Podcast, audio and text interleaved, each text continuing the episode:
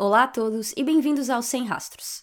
Eu sou a Luciana e aqui eu conto história de pessoas desaparecidas, mas encontradas também. Nessas últimas semanas, uma notícia boa saiu e viralizou pelo modo como aconteceu. Uma menina que estava desaparecida há seis anos foi encontrada depois que uma pessoa lembrou de seu rosto, de uma série da Netflix. A maioria das notícias cobrem ela sendo encontrada, como ela foi encontrada e um pouquinho sobre como ela desapareceu, mas não muito. Ao fazer minha pesquisa para esse episódio, eu encontrei um podcast chamado The Vanished Podcast, no qual o pai dessa menina que desapareceu e agora foi encontrada deu uma entrevista e essa entrevista tem praticamente tudo que eu não encontrei em reportagens. O caso dela não foi tão divulgado, não tem outros podcasts, muitas reportagens. Então, se não fosse por essa entrevista do pai, contando do seu ponto de vista, eu não teria tantos detalhes assim para dar. Mas para aqueles que ouvem podcast em inglês, eu super recomendo esse episódio. Ele dá uma entrevista para esse podcast, então a narradora tá ali só para fazer os ganchos e é ele que tá contando a história mesmo. Na maioria das vezes eu não gosto de podcast assim, eu gosto de podcast tipo o meu, que é com uma narradora, com alguém contando a história sem muitas entrevistas ou pausas para ouvir da família ou para ouvir outra pessoa contando. Eu gosto assim de um, de um conto limpo e talvez uma entrevista no final ou um outro episódio especial com entrevistas, mas no geral eu gosto só assim de uma ou algumas pessoas contando a história para entender bem tudo o que acontece. Mas o Ryan, que é o pai Primeiro que ele tem uma voz muito boa. Se ele tivesse um podcast ou um programa de rádio, alguma coisa, eu acho que ele se daria bem.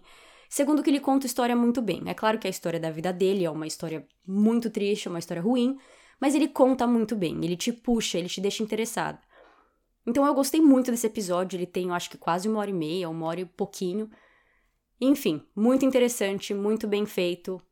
E eu também tô falando aqui desse podcast porque durante o episódio, sempre que eu me referir ao podcast, ah, Ryan disse isso pro podcast, eu estou falando desse único que ele deu essa entrevista. Então, sem mais delongas, sejam mais uma vez bem-vindos ao Sem Rastros. Hoje eu conto a história de Keila Umberhorn.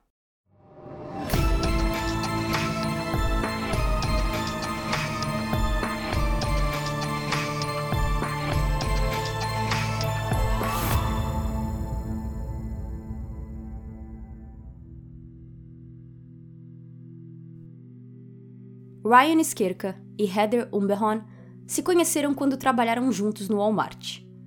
Não sei qual o ano exato desse encontro, mas pelas outras datas que vão aparecendo e fazendo algumas continhas, parece ter sido em 2002. Quando se conheceram, os dois moravam no estado de Illinois, mas após o namoro ficar sério, decidiram juntos se mudarem para o estado da Geórgia. A intenção era trabalhar e estudar, mas esse objetivo se mostrou difícil de ser cumprido. O tempo deles na Geórgia foi suado, com ambos tendo dificuldade em estudar e trabalhar o bastante para pagar suas contas. Então, após alguns anos, acredito que em 2007, Ryan e Heather voltam para Illinois, onde eles tinham família por perto. Nisso, eles já estavam juntos há quase cinco anos e a relação estava no fim.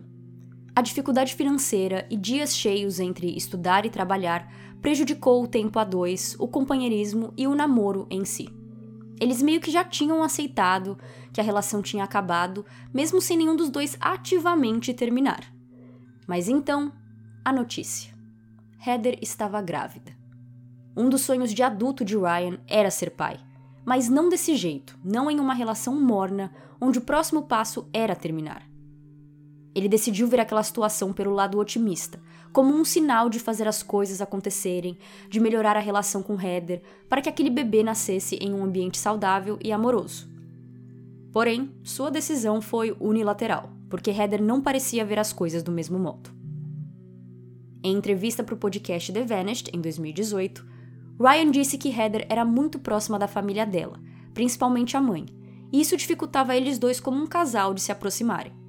Eles não estavam morando juntos desde que voltaram para Illinois. Heather ficou com sua família e Ryan ficou com a dele. Mas ele continuou tentando estar ali pela namorada, vendo como ela estava, se precisava de algo, mas ela sempre negava, dizendo estar recebendo ajuda suficiente de sua mãe. Em 5 de janeiro de 2008, a tão esperada bebê Kayla nasce. No hospital, quem segurava a mão de Heather durante o parto era a mãe dela e não Ryan, sendo que eles ainda estavam juntos. As coisas não estavam a mil maravilhas, mas ainda juntos. E Ryan ficou sentido de não ser ele, naquele quarto com a namorada, que estava tendo a filha deles, e ele sendo tratado quase como um familiar ou amigo que visita no hospital. Após sair do hospital e voltar com Kayla para casa de sua família, Heather começou a dificultar Ryan de vê-la. Ela sempre dava desculpas do porquê ele não podia visitá-la, e ele só foi conseguir ver Kayla pela primeira vez após o hospital, depois de duas semanas. Quando finalmente conseguiu esse privilégio, enquanto visitava a filha, segurando Kayla no colo, Heather terminou com ele. Ryan ficou surpreso, porque, mesmo com aquele namoro frio e não sendo muito bem tratado durante a gravidez, ele estava pensando da maneira tradicional, que agora, como novos pais, eles deveriam ficar juntos e trabalhar no relacionamento. Ele também pensava em como ele queria estar perto de sua filha o tempo todo. Então ele tentou falar com Heather, chorou, insistiu, mas ela estava decidida. Separado oficialmente da mãe de sua filha, Ryan perguntava para Heather quando podia visitar, quando podia ver Kayla. Ele acabava por muitas vezes a vendo na casa de Heather e por apenas uma, duas horas por semana, o que não é muito. O tempo passado também não era de super qualidade, não era profundo no sentido de ser pai, de cuidar da filha. Ele brincava com a bebê, mas Heather não o deixava ajudar com nada. Ele diz que nunca trocou uma fralda de Kayla e dar leite na mamadeira ele lembra de ter feito uma vez. Por um tempo, acordos de visitação foram feitos assim, com Ryan perguntando e Heather respondendo. Ele admite que era e foi ingênuo nessa situação e não pensou de primeira e nem de segunda em envolver advogados, corte, juízes, etc. Mesmo não podendo ajudar diretamente na criação da filha, porque Heather não estava deixando, ele ajudava comprando mantimentos, fazendo as compras do mês. Mas, de novo, por eles não terem nenhum acordo oficial, ele não estava guardando recibos ou mantendo nenhum tipo de prova de que ele estava fazendo o melhor que podia nas condições ali postas. Um amigo de Ryan então sugeriu, com meses se passando e Kyla crescendo, que ele começasse a pagar pensão alimentícia em cheque, direto para Heather, para assim se ter provas de que ele contribui para a vida de Kayla. Essa ideia veio ao mesmo tempo de Ryan se cansar de ouvir Heather reclamando que ele não ajudava o bastante financeiramente para criar a filha. Ele viu online, em algum lugar, que o normal era pagar algo como 20% de seu salário como pensão e foi isso que ele passou a fazer. Já que nós não temos uma linha do tempo exata de tudo o que aconteceu com Ryan, Heather e Kayla, podemos supor que as coisas foram acontecendo aos poucos, talvez com alguns meses de distância entre um evento e outro. Então Ryan começou com as visitas pequenas de uma a duas horas na casa de Heather e pagando por mercado. Passado um tempo, ele passou a pagá-la em cheque. Passado outra porção de tempo, Ryan resolveu conversar com Heather sobre ter visitas maiores e em outros lugares que não na casa dela, porque além de não ser o bastante, ele se sentia julgado sempre que estava lá. Ele disse que era óbvio que a mãe de Heather não gostava dele e o jeito que ela o tratava mostrava isso. Ryan pediu para as visitas acontecerem na casa dos pais dele, onde ele estava morando, e Heather disse não. Ele pediu para ser em lugar público e ela disse sim. Mas não era lugar público tipo parque, onde Ryan passaria horas brincando com a filha. Era mais como Heather precisava ir ao mercado, ela pedia para Ryan encontrá-la no mercado, deixava Kayla com ele e quando ela terminava, pegava a filha de volta e ia embora. Isto é, Ryan servia como uma babá andando com Kayla pelos corredores do mercado, perguntando sobre seu dia, mas sem muita liberdade para fazer outras coisas legais. A maioria das vezes, essas saídas demoravam menos que uma hora, então acabou por não ser um combinado bom para Ryan, que ansiava passar mais tempo com a filha. Aqui podemos pensar por que Ryan não foi mais direto com Heather ou impôs algumas regras, mas na cabeça dele, porque ela morar com a mãe, Ryan precisava ser muito cuidadoso com suas palavras e ações para não deixar Heather brava, e ela possivelmente proibi-lo de ver a filha ou passar ainda menos tempo com ela. Ele genuinamente acreditava que todo o poder estava com Heather e moldou sua vida ao redor de Kayla com essa crença. Nessa mesma época, que volto a repetir, não sabemos muito bem quando é, mas com Kayla já crescidinha um pouco, Ryan conhece uma moça, que mais tarde se tornou sua esposa. Ela tinha duas filhas, uma até da mesma idade de Kayla, e ela estava finalizando seu divórcio. Então eles não apenas se uniram por causa de seus relacionamentos passados e fracassados, mas ela também ajudou Ryan com sua situação delicada com Heather, lhe dando conselhos sobre o que fazer e como lidar com aquilo. O relacionamento foi ficando mais sério e o novo casal decidiu morar junto. A essa altura, Ryan conseguia ver Kayla por mais tempo, depois de pesquisar direitos de pais e perceber que poderia e deveria ver a filha mais do que uma hora por semana. De alguma forma, ele conseguiu com que Heather concordasse em deixar Kayla passar uma noite inteira na casa de Ryan por semana. Isso foi quando Kayla tinha uns 3 anos e ele amou essa época, porque finalmente estava se relacionando com ela do jeito que queria, como pai e filha, e Kayla também estava conhecendo o que seria sua madrasta e irmãs. Ryan eventualmente pediu a namorada em casamento.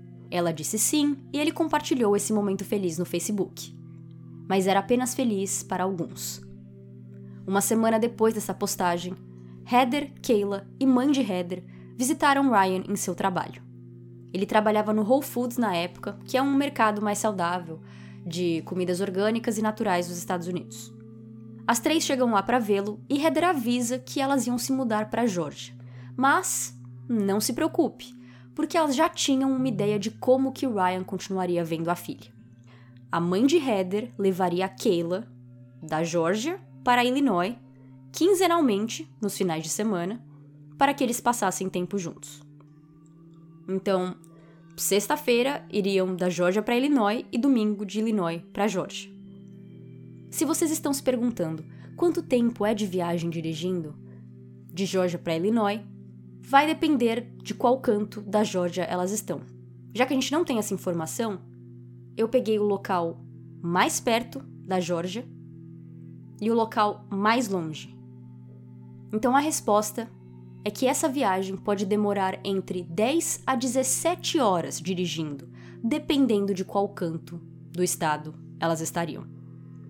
Eu não sei quantos anos a mãe de Heather tinha, mas supondo que ela teve a filha numa idade típica, com uns 25 anos, nessa época, que era aqui 2011, 2012, ela já devia ter uns 55 anos, chegando ali nos 60. E a ideia delas, de Heather e da mãe, era de que ela, a avó de Kayla, iria dirigir por horas a fio até Illinois para a criança passar dois dias com o pai e as duas então voltariam para Georgia também dirigindo. Não era uma ideia sustentável, Ryan sabia disso e não concordou com o plano. Elas então fizeram outra oferta para Ryan, dizendo que se ele deixasse Kayla se mudar para Georgia, Heather não iria pedir por pensão alimentícia e que o plano de dirigir Kayla de Georgia a Illinois, Illinois a Georgia, continuaria de pé. Mais uma vez, claro, Ryan recusou a ideia. Ele nunca pensou em não pagar pensão alimentícia, pelo contrário. Com o passar dos anos, ele até começou a pagar Heather diretamente, depois da sugestão do amigo, e 20% do salário, no qual nós não sabemos exatamente o que Ryan fazia ou quanto ele ganhava, mas 20% é uma porção considerável. Assim como ele fez durante a gravidez de Heather, Ryan viu essa situação pelo lado do copo meio cheio. Se Heather e Kayla quisessem se mudar para a Georgia, ele não poderia pará-las. Mas agora, ao invés de ter a filha uma vez por semana, ele iria tê-la por todo um verão e férias escolares. Ele não a veria ali no dia a dia, mas pelo menos a teria por mais tempo em épocas onde não se tem escola, onde ela estaria de férias. Que nos Estados Unidos é no verão, é no meio do ano, que costuma ser junho, julho e um pouquinho talvez de agosto. Eu não sei nem se chega a ser dois meses exatamente, mas ali umas sete semanas, talvez. Ele podia estar sendo otimista, mas ele não era mais ingênuo.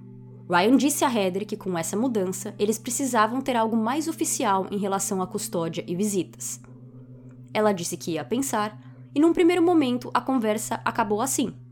Contudo, alguns dias depois, Ryan liga para Kayla para dar oi e tudo bem, conversa normal entre pai e filha, e crianças às vezes não entendem muito bem o conceito de segredo ou de não compartilhar certas coisas. E nessa chamada, Kayla conta para o pai que ela e a mãe estavam na Georgia. Isto é, elas já tinham se mudado e Heather não avisou Ryan. Nessa parte da história, com essa ação de Heather, as coisas começam a realmente ficar feias. Por pior que tenha sido todo esse tempo até aqui, com Ryan vendo a filha menos do que queria, com a família de Heather não gostando dele e embates com a ex, a relação dos dois era civil, sem grandes dramas ou confusão. Mas não mais. Em outubro de 2012, Ryan já tinha entrado na justiça com papéis referentes à custódia de Kayla. Então, quando ela se mudou para a Georgia sem avisá-lo, claramente de propósito, ele levantou as mãos para o céu e agradeceu por ter feito isso antes dela se mudar e já ter preparado o caminho para o que agora seria uma batalha de custódia oficial.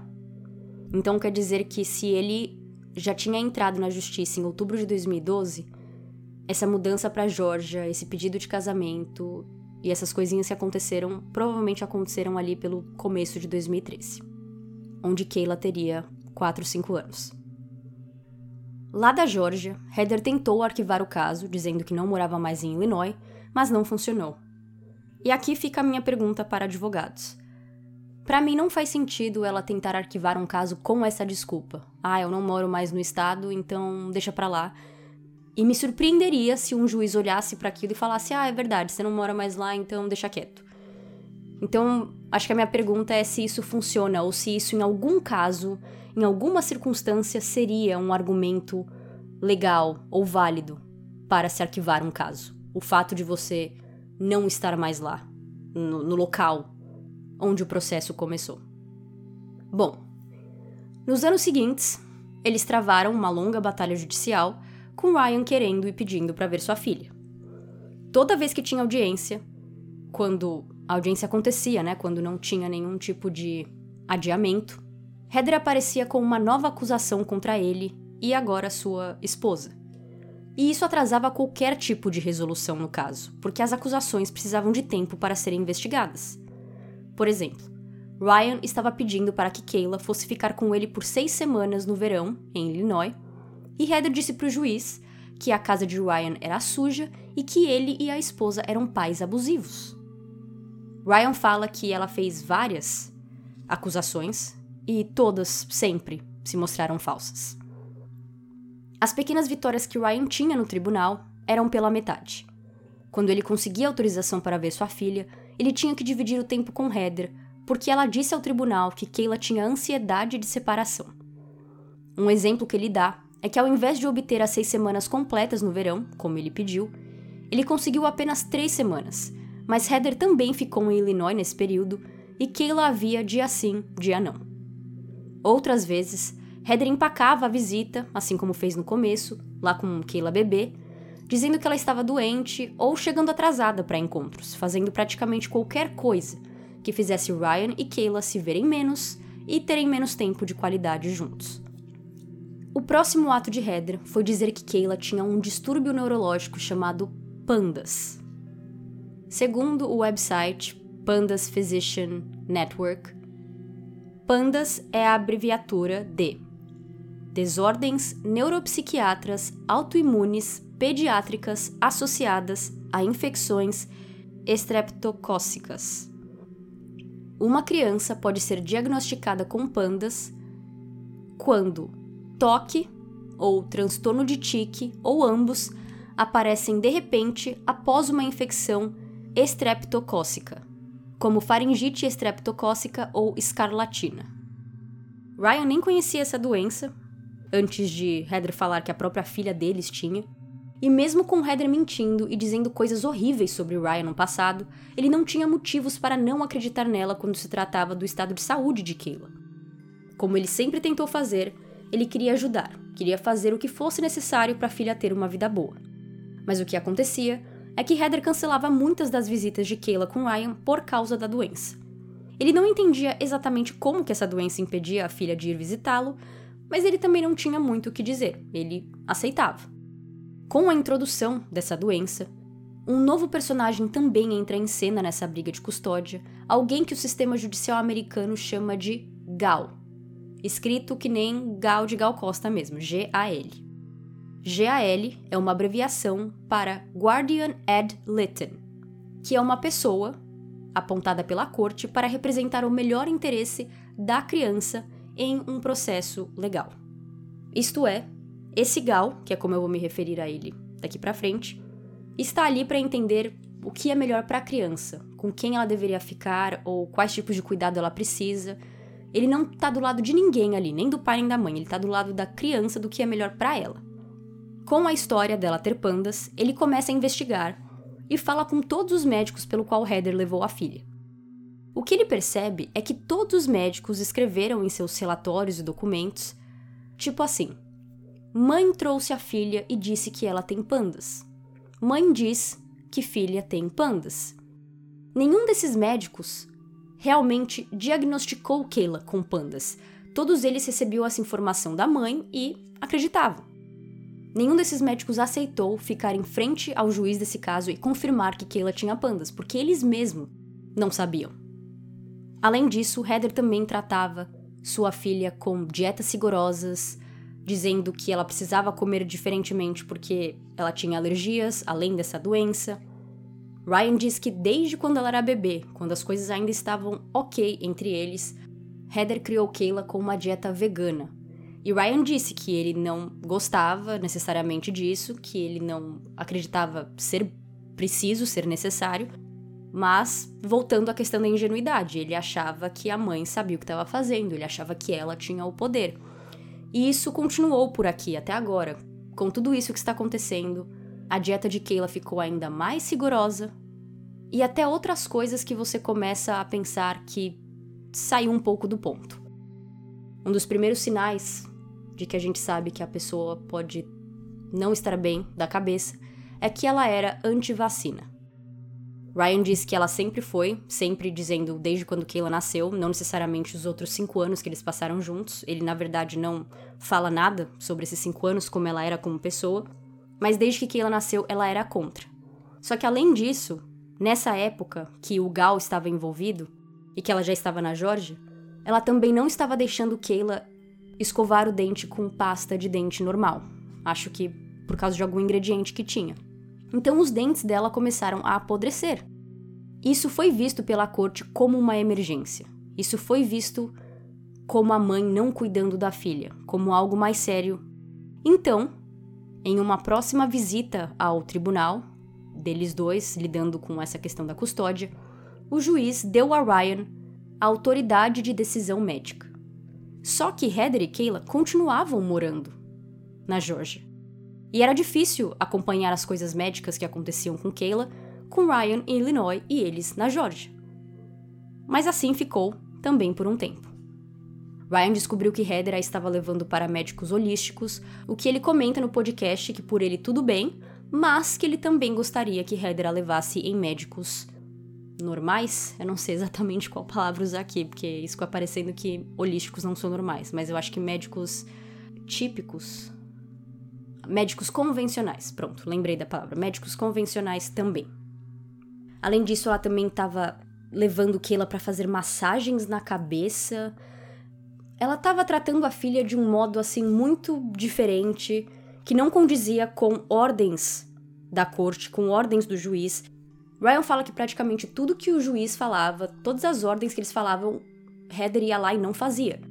E ele se surpreendeu muito com isso, porque se fosse ele no lugar dela, ele faria tudo bonitinho justamente para não perder a filha, para não ter que levar bronca da corte ou para nada muito sério acontecer.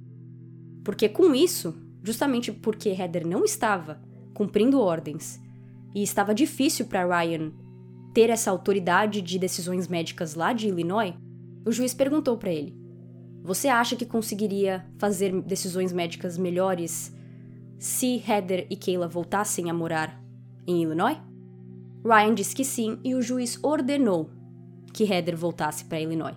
Que eu sinceramente não sabia que podia acontecer, eu não sabia que um juiz podia mandar praticamente em uma pessoa e falar onde ela devia ou não devia morar. Mas foi isso que aconteceu, e nisso Heather obedeceu e as duas voltaram a morar em Illinois.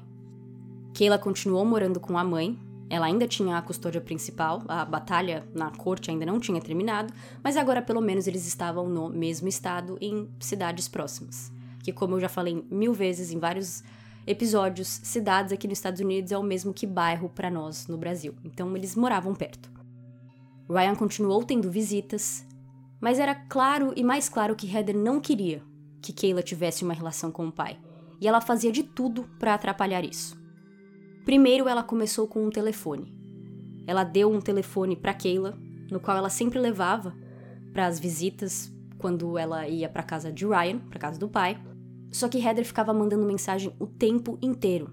Ficava tirando a atenção de Kayla daquele momento ali com o pai, com a madrasta, com as irmãs.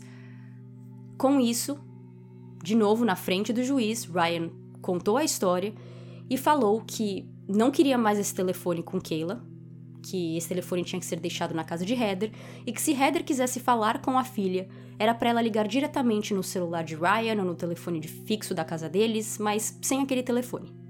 Ela aceitou, mas a partir daquele dia, todas as visitas de Ryan, Heather insistia que Kayla levasse um coelhinho de pelúcia para casa dele. Kayla já estava na porta, saindo, indo embora, e Heather falava: Opa, peraí, não esquece do seu coelhinho. E Ryan percebeu que o telefone estava dentro desse coelhinho, então ela continuava tentando mandar o telefone junto com Kayla para casa de Ryan. Ryan pediu para a filha desbloquear o celular para ele ler melhor as mensagens e tudo o que estava acontecendo ali entre Heather e Kayla, e foi quando ele viu todas as mensagens de manipulação no qual Heather mandava, falando: Fala pro seu pai que você tá doente, fala pro seu pai que você quer ir embora, você não quer vir passar tempo aqui com, com a sua mãe, totalmente manipulando a menina. E Ryan decidiu que ia levar essas mensagens para frente do juiz. Eles tinham uma audiência que não era sobre esse telefone ou sobre isso. Ele fala que não se lembra muito bem, mas que era alguma coisa sobre escola. Mas que quando ele chegou ali na audiência, um tempo antes de começar, ele mostrou para o seu advogado o telefone ou o que, que estava acontecendo, as mensagens que Keila recebia. E quando a audiência começou, o advogado dele levou essa história para o juiz e o juiz simplesmente esqueceu que eles estavam ali para falar de escola, decidiu que aquilo era a gota d'água e ali mesmo, naquela audiência que não era para isso, ele deu custódia de Keila para Ryan. Isto é, Ryan não estava procurando por isso. Ryan não foi com essa intenção. Tanto que eu acho que desde o começo esse negócio de custódia e visitação, ele só queria mesmo algo mais oficial, que ele pudesse ver a filha tanto quanto Heather, e é ela que estava empacando tudo isso de acontecer. Mas com essa manipulação vindo dela, esse telefone, bichinho de pelúcia, falando para Keila falar que estava doente, para Ryan, para ela ir embora. Isso foi a gota d'água para o juiz e ele ali mesmo deu a custódia para Ryan. E ele falou no podcast que isso nunca aconteceu, que mesmo com todas as mensagens de Heather para Keila falando, fala que tá doente, fala que você quer ir embora, fala que você quer ficar com a sua mãe, Keila nunca fez isso. E que nas vezes que ela realmente estava doente, ele até perguntava: "Você quer ir embora? Você quer ficar com a sua mãe?" E ela falava não.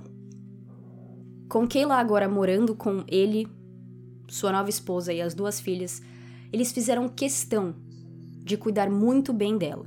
Não que eles não cuidariam em uma situação normal. Mas é que eles sabiam que Heather ia tentar fazer qualquer coisa, ia haver qualquer erro como uma possível maneira dela conseguir custódia de volta. Eles precisavam levar Kayla para a escola todos os dias e nem sempre Ryan ou sua esposa podiam por causa de seus empregos. Então eles pediam para a avó, eles pediam para a irmã, pediam para quem fosse. E teve uma vez que ele conta que a irmã dele levou Kayla para a escola e eles chegaram atrasados por 15 minutos e que Heather encheu o ouvido dele com isso. Falou um monte e ela achou que aquilo seria o bastante para falar: olha, Ryan não tá dando conta, ela precisa voltar para mim. Mas obviamente não foi, isso não é grande coisa, chegaram um pouquinho atrasada na escola uma vez. E Kayla continuou com Ryan. E ele disse que estava tudo bem. Ryan não tinha oposição nenhuma de Kayla ver a mãe. Ele mesmo não entendia porque Heather era tão contra estava dificultando tanto a vida dele de ter uma relação com a filha, mas ele não era igual. Keila continuava vendo Heather e continuava falando com ela ao longo da semana por telefone. Ele disse até que continuou dando o mesmo tipo de comida que Heather dava para Keila. Ele não fala exatamente se ele chegou a introduzir outras comidas, tipo carne, por exemplo, já que Heather falou que estava dando dieta vegana ele não fala nada sobre isso, mas ele fala que tentou continuar dando comida orgânica ou comida mais natural, mais saudável para a filha, em respeito a Heather, em respeito ao que ela fez pela filha até então. Além disso, agora com Kayla em sua custódia e também por ele ter a autoridade de decisão médica, ele decidiu levar Kayla em alguns médicos, fazer check-ups e decidir se ele deveria vacinar a filha ou não. Ele não era contra a vacinação, mas ao mesmo tempo, já que ela não tinha sido vacinada até aqui, ele não quis simplesmente levar a filha e fazer todas as vacinas que precisava. Ele decidiu levar ela antes nos médicos, ver se ela estava bem e ver se tinha necessidade. Ele disse que todos os médicos disseram que sim, dê vacina para sua filha, e que apenas um falou que não era necessário, mas ele não falou que não deveria. Então, ele não encontrou nenhum médico anti-vacina em sua pesquisa. Ele só encontrou um que falou: olha, não vejo tanta necessidade de dar vacina porque hoje em dia não existe muitas crianças pegando sarampo ou essas outras doenças que uma criança precisa de vacina.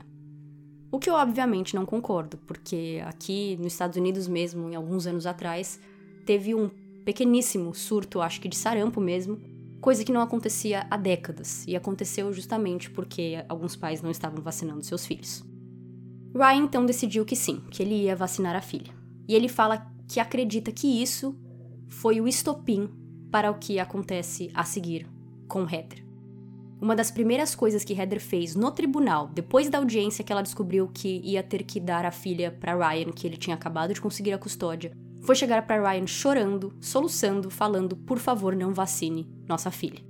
Ryan no momento falou: "Não vou vacinar ao menos que seja necessário". E nesse momento também Heather falou: "OK". O que Ryan acha que ela deve ter entendido que ele não iria vacinar de jeito nenhum. Então, quando ele vacinou, para ela foi o fim do mundo. E há um detalhe que essas visitas aos médicos falando que deveria vacinar Heather estava junto. Ryan fez questão de levar Kayla e Heather juntos. Ele não fez nada sem incluí-la nesses cenários, nessas situações. No dia que ela ia ser vacinada, Heather também estava lá e além dela, sua família foi também e ficaram olhando para Ryan como se ele fosse uma pessoa horrorosa, como se ele estivesse fazendo uma coisa muito errada. E ele diz no podcast que ele achou aquilo muito interessante porque quando Heather ainda estava grávida, ela mencionou que não queria vacinar a filha, e todos de sua família foram contra. Falaram que ela devia sim, mas agora, ali, anos depois, eles estavam do lado de Heather, que não queria vacinar Kayla. Enquanto eles esperavam pela vacina, Heather ficava falando para Kayla que ela podia morrer daquilo, que era muito perigoso, que ela não devia fazer aquilo. Ela ficava sussurrando no ouvido de Kayla, no qual Ryan ficou bem bravo, perguntando por que, que elas estão cochichando, o que, que Heather estava escondendo. Mas no final, Kayla foi vacinada e, claro, ficou tudo bem. Mais uma vez, as coisas pareciam ok. A vida continuou como devia, com Kayla morando com Ryan e Heather tendo visitação. E aqui chegamos em julho de 2017. 4 de julho de todos os anos é comemorado a independência americana, que é o maior feriado do ano para eles. Nesse ano, em 2017, esse feriado cairia numa terça-feira. Então Ryan falou para Heather para ela ter um fim de semana prolongado com a filha. Então ela teria sábado, domingo, segunda, porque é a emenda do feriado, terça, que era o feriado em si, e Ryan pegaria Kayla quarta-feira depois do trabalho. E foi isso que ele fez. No dia 5 de julho, ele chega lá para buscar Kayla, bate na porta, mas quem atende foi o tio de Heather, e ele diz que Heather e Kayla não estavam lá, que elas estavam acampando e que ainda não tinham voltado.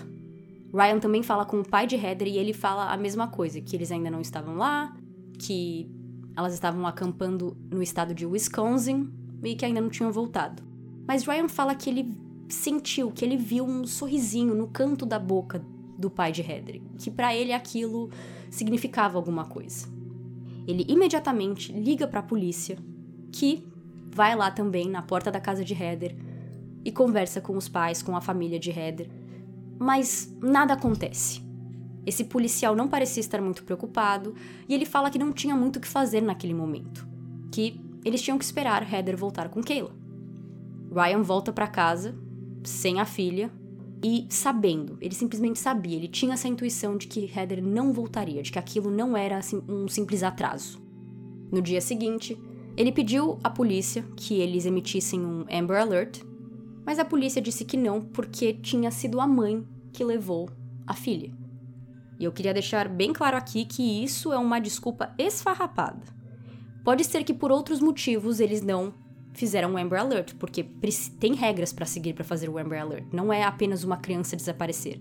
Tem que ser uma criança desaparecer, ela tem que estar em perigo eminente e tem que ter informações o bastante para se fazer um Amber Alert. Informações sobre a pessoa, ou sobre talvez um carro que a, o abdutor a levou, e assim vai. Mas agora o fato de que a mãe que estava com ela, então não era possível fazer um Amber Alert, é errado, porque existe muita abdução parental. Existe muitas vezes que uma criança, uma adolescente, é levada pelo pai ou pela mãe. Então, isso é desculpa. Não importa quem abduziu uma criança. Eles podem sim fazer um Amber Alert se os outros critérios estiverem ali. Mas então, a polícia fala que não, que eles não iam fazer um Amber Alert, então ele decide fazer um boletim de ocorrência reportando tanto Heather quanto Kayla como pessoas desaparecidas. Na sexta-feira, ele resolveu ligar para o promotor de seu estado e ela falou que não tinha o que fazer porque provavelmente a mãe tinha decidido levar a filha para uma férias estendidas, para uma férias prolongadas. Um promotor falando isso.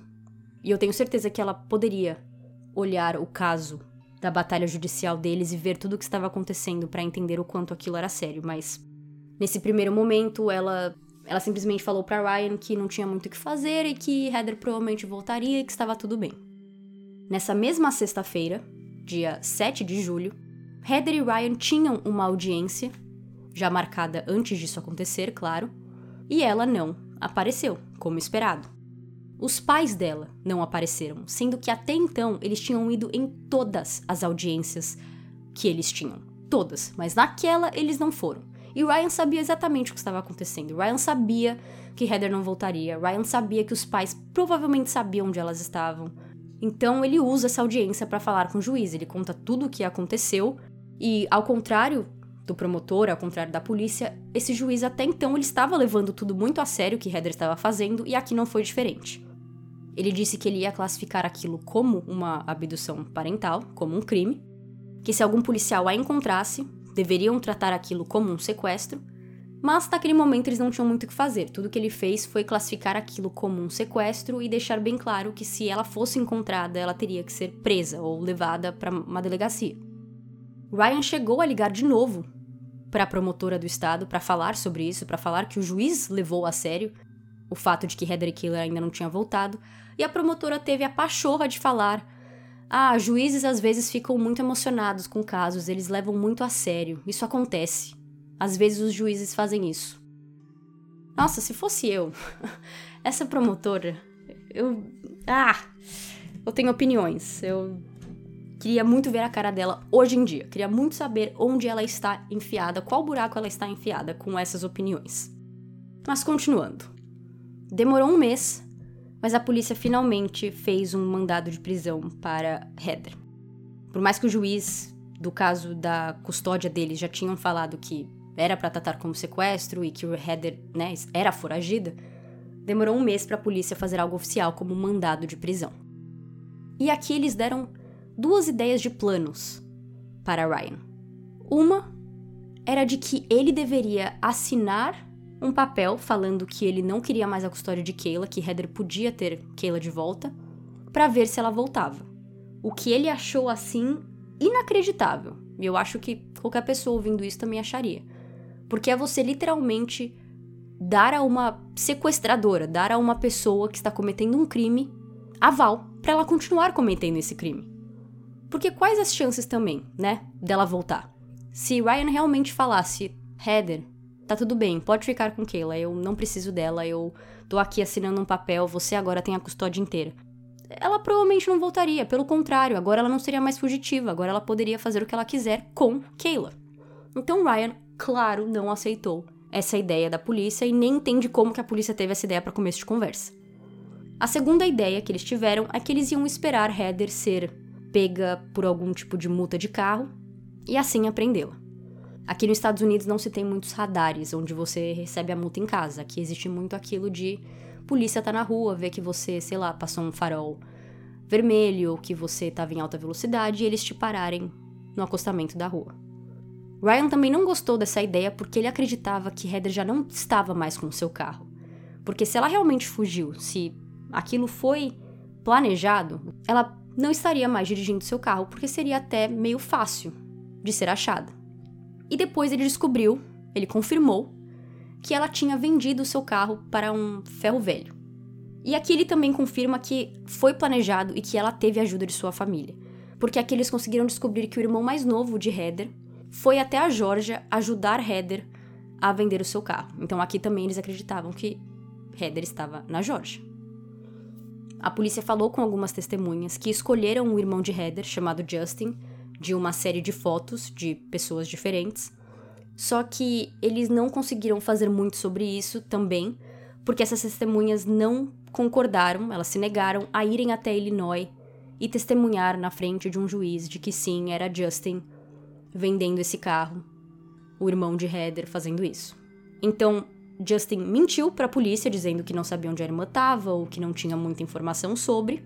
A polícia sabia que ele estava mentindo e mesmo assim eles não foram prender ou fazer alguma coisa sobre, porque eles não conseguiram com que essas testemunhas confirmassem oficialmente na frente de um juiz que era Justin que elas viram. E Justin também desapareceu depois de alguns meses. Então, em julho de 2017, Heather e Kayla desapareceram mas acho que no final de 2017 ou começo de 2018, Justin também desapareceu. E a teoria é de que ele se juntou, a irmã e a sobrinha, e que agora os três estão juntos em algum lugar. Outro fato interessante também é que Kayla é considerada uma pessoa desaparecida, mas Heather e Justin não, sendo que quando Ryan foi fazer o boletim de ocorrência, ele fez para as duas. E as duas realmente estão desaparecidas, então. Mas oficialmente, para a polícia, só Kayla está desaparecida. Só ela tem um boletim de ocorrência oficial. Justin também, depois que desapareceu, não é considerado uma pessoa desaparecida. Ryan diz pro podcast que acredita que a família de Heather está ajudando financeiramente. Na época que eles estavam juntos, tinha épocas que ela não trabalhava e que a família sempre a ajudou. Ela sempre teve esse suporte deles. Mas ele fala que a família dela não é rica, eles não estão super bem de vidas. Então ele acha que uma hora ou outra essa torneirinha vai acabar secando, a família dela não vai ter dinheiro bastante para ajudá-la e que isso pode vir a ser um problema. E ele até acredita que talvez fosse assim que ela seria encontrada, possivelmente mas ele acredita sim que eles estão envolvidos. E o The Vanished Podcast tentou falar com os pais de Heather para fazer uma entrevista, justamente querendo saber o lado deles, e eles não aceitaram, mas eles mandaram um e-mail de resposta para o podcast. Obrigado por sua oferta para entrevistar eu e meu marido. Nós preferimos não ser entrevistados nesse momento. Esse é um assunto emocional e estressante para nós. Quando minha neta estava com o pai e a madrasta, ela sofreu graves abusos emocionais. Minha filha é uma mãe incrível e quando o juiz deu custódia ao pai, sua decisão não seguiu nenhuma lei que fosse do melhor interesse da criança. É de minha opinião de que o juiz nesse caso é corrupto. Agradeceríamos se você não falasse sobre nossa neta em seu podcast. Obrigado. Então, o pouco que temos dessa mensagem, a gente vê que a família de Heather tem essa visão de que o Ryan e a madrasta eram abusivos com Kayla, eram pessoas abusivas, e eles talvez acreditem que Heather seja uma espécie de mártir, é o adjetivo que Ryan usa nesse podcast, de que ela está salvando a filha de um, um mal horrível, que ela é uma heroína. E olha, no dia a dia, quando a gente ouve histórias assim, principalmente de homens falando de suas exes, falando às vezes que elas são loucas ou que a mãe do filho deles é horrível, eu sempre fico com o pé atrás. Eu não tendo a acreditar diretamente na história de um lado só. Mas nesse caso, é bem difícil de não acreditar do lado de Ryan quando a gente vê tudo o que aconteceu e o que até algumas semanas atrás estava acontecendo, que era Kayla desaparecida e Heather também. Se Heather hoje em dia viesse publicamente e falasse o seu lado, é possível que ela tenha essa mesma visão dos pais dela, de que eles estavam salvando Kayla de alguma coisa, de que eles eram melhores do que Ryan e que eles só queriam proteger Kayla. Mas com tudo que ouvimos até aqui, parece ser uma história até que bem preto no branco, onde Heather, desde o começo, não queria que Ryan fizesse parte da vida da filha. Ryan, obviamente, querendo fazer parte da vida da filha e não deixando Heather falar que não. Até que tudo isso aconteceu. E ah, eu esqueci de comentar no começo do podcast, mas teve partes, principalmente no começo da vida de Kayla, onde tanto o Heather quanto a mãe de Heather falava pro Ryan: se você quiser tirar o seu nome da certidão de nascimento, tudo bem, a gente topa. Não, aí você não precisa pagar pensão alimentícia nem nada.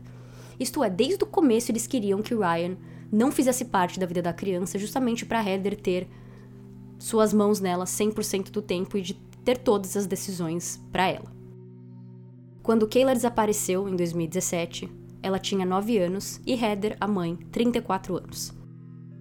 Quando se fala de casos de desaparecimento, muitas vezes nós não sabemos se a pessoa está viva ou não. Na verdade, as teorias sempre costumam ser de que a pessoa não está mais viva, principalmente quando muito tempo se passa. Em casos de abdução parental, costumam ser um pouco diferentes. Tanto o pai ou a mãe que teve seus filhos levados pelo outro, quanto polícia ou família, na maioria das vezes acreditam que a criança continua viva. Só não sabem aonde, mas que ela está bem. Ryan, por exemplo, em entrevistas, ele não fala se eu ver minha filha de novo, o que eu faria. Ele fala quando. Quando ela voltar, eu vou estar de braços abertos para ela, eu vou cuidar dela e assim vai. É quando e não se. Em 8 de janeiro de 2020, Kayla, seja lá onde ela estivesse no mundo, teria seu aniversário de 12 anos. O website do Centro Nacional para Crianças Desaparecidas e Exploradas, que é uma organização americana oficial para crianças desaparecidas, postou a história de Kayla junto com uma pequena carta que Ryan escreveu para a filha nesse dia especial. Kayla, olá e feliz aniversário. Eu não posso fisicamente lhe dar um presente, então espero que esta carta te encontre. Espero que você esteja bem e que tenha passado por muitos momentos felizes desde que se foi. Espero que você tenha gostado de seu aniversário e quero que saiba que eu te amo muito e o resto de sua família também. Todos nós sentimos muito a sua falta e pensamos em você todos os dias. Quero que saiba que sua ausência foi de longe a parte mais difícil da minha vida. Quando descobri que você se foi, meu coração se partiu em um milhão de pedaços. Felizmente, tenho o amor e apoio de Deus e de nossa família, então consegui sobreviver. Mas não há nada que eu queira mais no mundo do que ter você de volta na minha vida. Todos nós queremos você de volta. Eu penso em você o dia todo, todos os dias. Eu rezo por você e sua mãe todos os dias, esperando que você esteja segura e que você retorne à minha vida em breve. Há também tantas outras pessoas orando por você. Eu não estou bravo com você e não tem nada para ficar com receio sobre você voltar. Eu quero te segurar em meus braços, beijar suas bochechas e ver seus lindos olhos novamente. Aqui em casa você sempre terá uma cama quentinha para dormir, um lugar preparado para você na mesa do jantar e um lugar ao meu lado no sofá para relaxar. Eu sei que você está crescendo e mudando e provavelmente parece diferente como na fotografia de progressão de idade, o que é difícil para minha mente aceitar. Você provavelmente está velha demais para jogar os jogos que costumávamos jogar, mas prometo que encontraremos coisas novas e divertidas para fazermos juntos. Sinto sua falta e nunca vou desistir de você. Feliz aniversário, para sempre, com muito amor, Dada. Junto com essa carta, o website postou uma foto que eles fizeram digitalmente do que Keila poderia se parecer aos 12 anos. E assim essa história ficou desde então. Ryan deu essa entrevista para o podcast em 2018, 2019, essa cartinha em 2020. E o caso de Kayla não é um desses muito famosos com muita divulgação. Tanto que a maioria dos episódios sobre ela que vocês vão ver vão ser que nem o meu, recentes, apenas depois do update que aconteceu esse mês.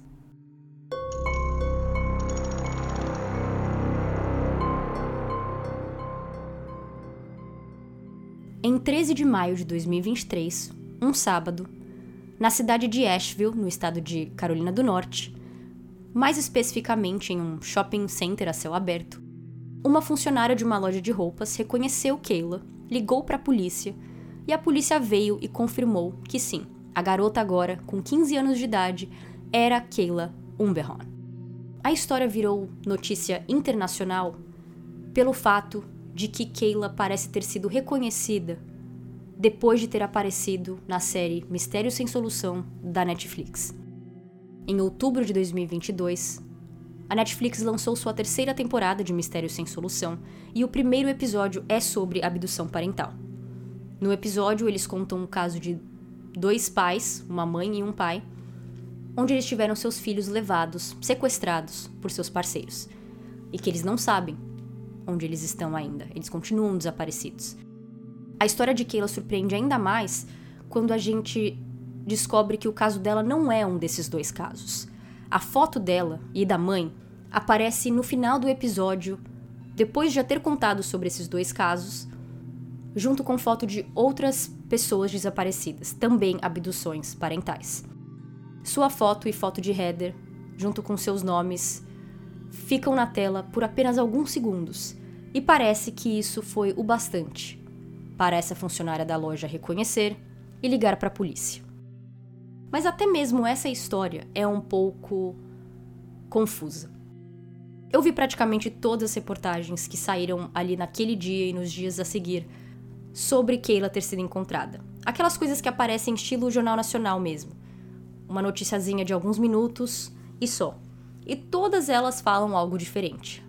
Alguns falam que essa funcionária era a gerente da loja que ligou para a polícia falando que reconhecia a Keila, outras falam que na verdade ela reconheceu Heather, o que para mim faz até mais sentido, porque Heather, depois quando a gente vê a mugshot dela, ela não mudou tanto, apenas a cor de cabelo. Agora a Keila tinha 9 anos quando foi abduzida e agora ela tem 15. Então ela provavelmente teve uma mudança significante de aparência. Já Heather, de 34 para 40 anos, não. Outra história eu vi falando que essa funcionária era menor de idade e que ela reconhecia a Keila por outros fatores, que não era apenas pelo seriado da Netflix.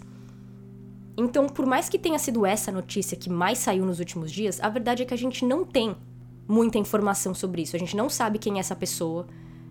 Eu acho que a polícia escondeu essa informação de propósito, porque até agora, semanas depois, a gente ainda não sabe quem é essa pessoa que ligou para a polícia.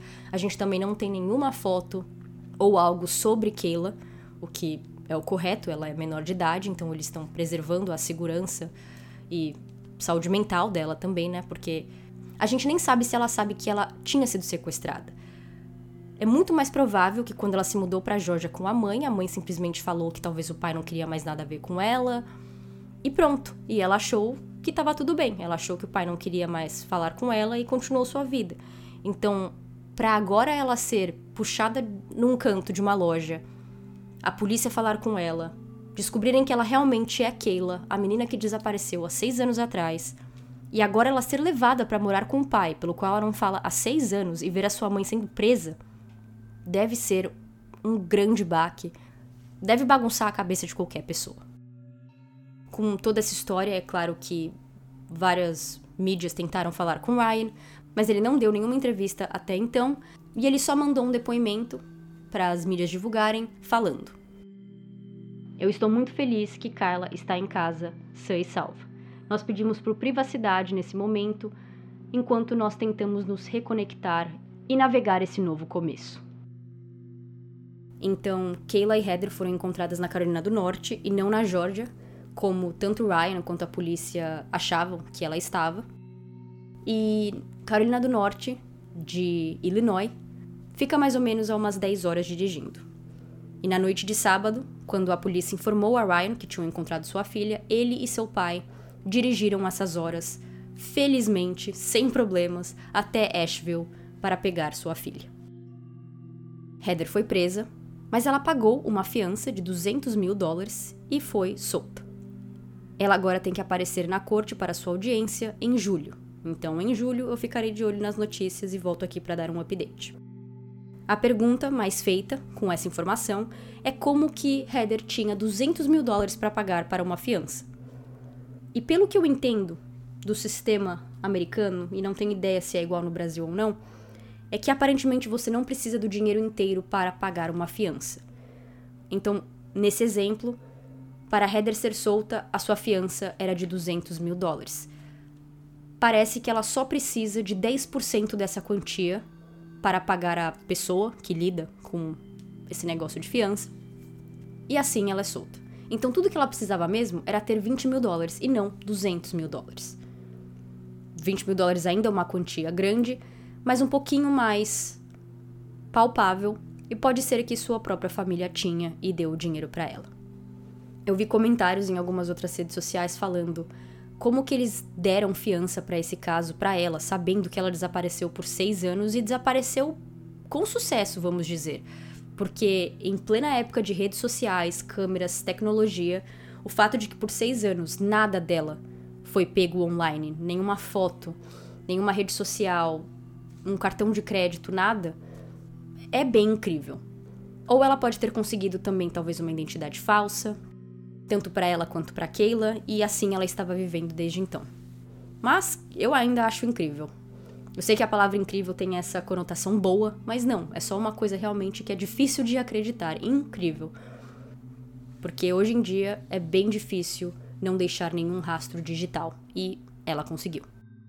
A produtora do Mistério Sem Solução da Netflix foi entrevistada e ela disse que nesses 35 anos desse programa, então ela está considerando tanto a versão do Netflix quanto a versão que existia antes da Netflix, esse programa já conseguiu resolver em torno de 260 casos, ou ajudou, de algum modo, a resolver esses casos. Essa é a história de Kayla Umberhorn e eu acho uma história ótima para terminar o mês de maio, que é o mês onde é celebrado o Dia Internacional das Crianças Desaparecidas, mais especificamente no dia 25 de maio. Eu já contei aqui a história de Ethan Pets, que é pelo qual esse dia é celebrado em 25 de maio. É porque Ethan desapareceu nesse dia em 1979. Quem ainda não ouviu, o episódio é de 2021. Fico muito feliz de saber que Kayla está de volta com o pai, mas eu não consigo nem imaginar tudo que ela vai passar e entender tudo o que aconteceu nesses últimos seis anos de sua vida, se ela lembra bem de sua vida antes disso ou não. Mas espero que todos nessa situação fiquem bem. Ryan disse que ele não se opõe a Kayla ter uma relação com a mãe, então se Heather acabar não sendo presa ou até mesmo presa, parece que Ryan não é contra Kayla ter a relação com a mãe. E, no final, Acho que essa é a melhor atitude a se tomar diante de uma situação como essa. A intenção de Ryan nunca foi ser pai solo ou não ter a mãe envolvida. Tudo que ele queria era que ele e Heather tivessem uma vida de divorciados, onde os dois têm algum tipo de custódia e visita detalhado e que eles seguissem sem problemas civilmente. Mas não foi isso que aconteceu. Espero que vocês tenham gostado desse episódio. Até o próximo. Tchau, tchau!